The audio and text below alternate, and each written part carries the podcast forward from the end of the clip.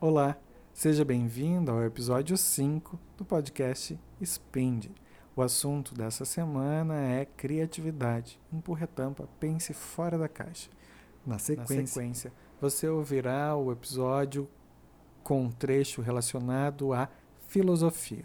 O episódio na íntegra desse conteúdo você encontra pelo título Um Bom Momento Spind.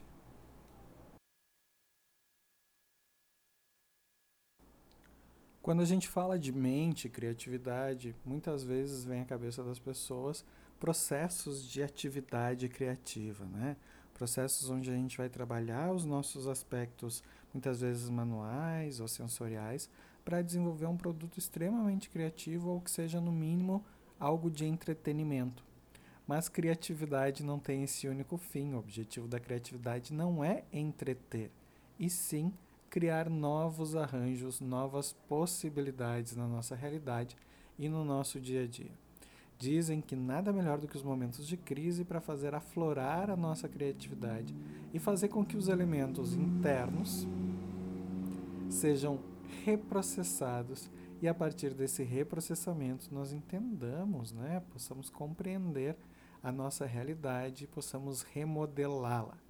Esse é um aspecto bastante interessante do princípio da nossa necessidade de criação, que é o aspecto da crise, essa junção de fatores que vai fazer muitas vezes com que nós vejamos a situação atual de uma forma não muito positiva. Todos os processos que a gente trabalha quando fala de criatividade, eles vão trabalhar com a seguinte situação: nós temos um problema, a partir desse problema nós emergimos nele, né? nós uh, nos apropriamos dessa realidade do problema, nós entendemos e compreendemos ele de uma forma completa, e a partir desse entendimento de uma forma completa, dessa imersão, vão surgindo ideias. E essas ideias nós vamos criar algumas situações onde elas se tornam soluções e nós vamos testar essas soluções. Esse é o princípio da criatividade, o processo criativo em si. E isso não é necessariamente a criatividade, mas o processo pelo qual nós nos damos conta de que essa criatividade está acontecendo e de que ela existe. Então, para que a gente tenha soluções criativas, nós precisamos, antes de tudo, um problema. Daí a gente vai se perguntar, mas a gente precisa sempre de um problema? Não dá para partir de uma solução ou de um espaço onde não há conflitos, onde não há necessidades? A resposta para essa pergunta pode ser um grande e incrível sim. Tudo depende da forma como nós lidamos com esses fatores criativos no nosso dia a dia. Quando a gente compreende a criatividade e a gente começa a olhar para os aspectos metafísicos disso, a gente vai entender que a criatividade está associada com o nosso segundo centro, o centro da síntese, nosso segundo chakra. Esse chakra ele é o responsável pelo processo de organização das nossas informações e por sintetizá-las dentro do nosso sistema. Né? Ele é uma das, das formas onde o nosso eu vai passar a existir um processo onde nós vamos fazer a síntese das informações que nós temos do mundo com as informações que nós ganhamos geneticamente. Um espaço onde nós vamos fazer a síntese entre as informações do passado e as perspectivas e ansiedades que nós temos do futuro. E esses aspectos é que vão ser justamente os aspectos uh, formadores desse segundo centro, desse segundo chakra, que é o chakra que muitas vezes vai estar associado com as nossas gônadas sexuais, né? Ele é um dos chakras sacros, ou um dos chakras sexuais, eles vão ter vários nomes relacionados a esses aspectos. Justamente em função de ele ser o chakra da síntese, justamente por ele ter essa capacidade de juntar informações que são informações muitas vezes até mesmo contraditórias, né? O nosso bem e o nosso mal, o nosso yin o nosso yang para a partir dessa junção criar uma nova coisa. Por isso que ele é o chakra da criatividade, é por isso que ele é o chakra da criação. E quando a gente olha para esse aspecto e quando a gente começa a entender que criatividade é síntese, é a junção de informações, a gente passa a ter uma capacidade criativa mesmo fora do período de crise.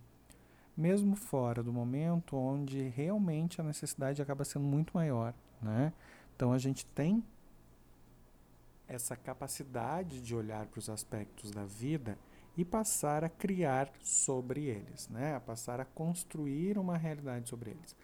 Se não fosse assim, nós não teríamos áreas que, mesmo sem a questão do sofrimento, sem a questão da crise, sem a questão da necessidade, teriam coisas tão evolutivas e tão belas. Né? A gente tem vários aspectos dentro das artes, a gente tem vários aspectos dentro da comunicação, a gente tem vários aspectos dentro do design, dentro da gastronomia.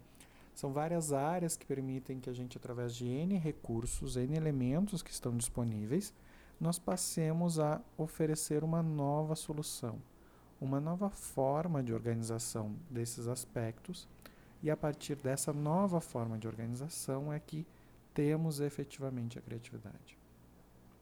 Um elemento muito importante para que nós sejamos pessoas que pensam fora da caixa, pessoas que são capazes de construir uma realidade, é que nós dependemos de, pelo menos, no mínimo, né, dois fatores. O primeiro deles é a automotivação.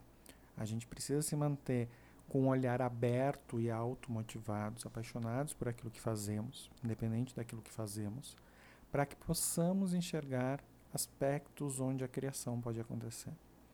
O segundo elemento é que a gente precisa se permitir entrar em contato com outras culturas e a gente precisa se permitir o estranhamento com outras pessoas e realizar a troca com essas outras pessoas. É somente a partir desses dois fatores mínimos né, que a gente vai começar a construir processos onde a criatividade realmente acontece, onde ela tem possibilidade e permissão para acontecer. Muitas pessoas vão confundir, às vezes, um ambiente permissivo, um ambiente onde tudo se pode, com um ambiente criativo. E não, não é necessariamente essa construção e também não deveria ser. Por quê?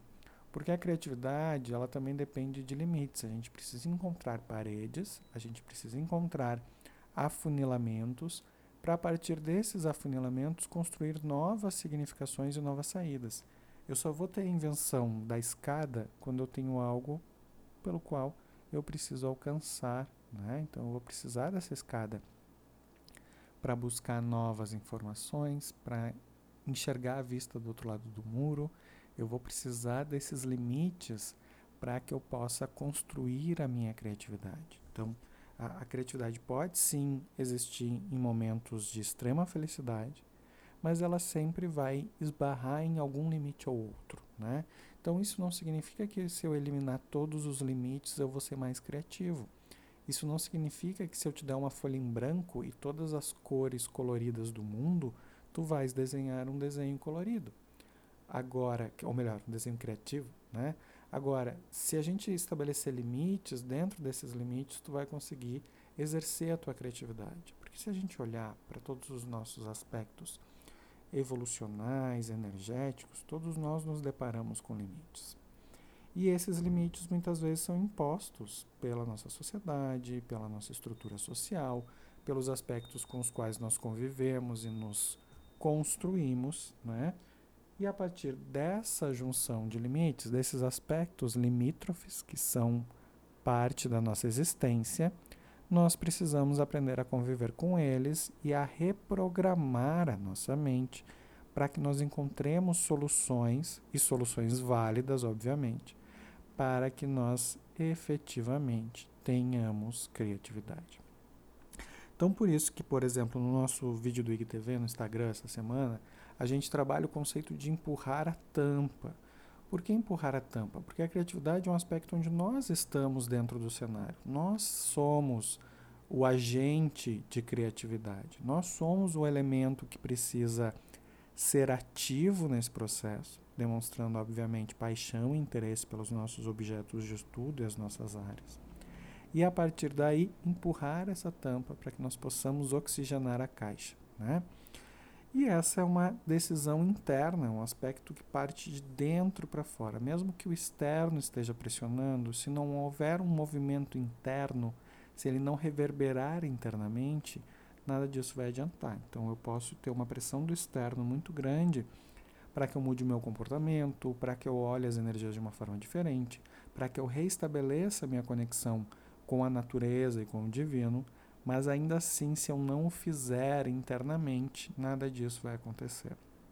Eu posso até simular externamente algumas intencionalidades disso, mas se eu não realizar isso da forma correta, que é de dentro para fora, isso não vai ser uma verdade, isso vai ser só mais uma falácia da nossa vida e do nosso dia a dia, certo? Por isso, em função desse elemento, é que a nossa ativação prânica vai ser justamente para esse chakra, certo? Então a gente vai trabalhar esse processo agora.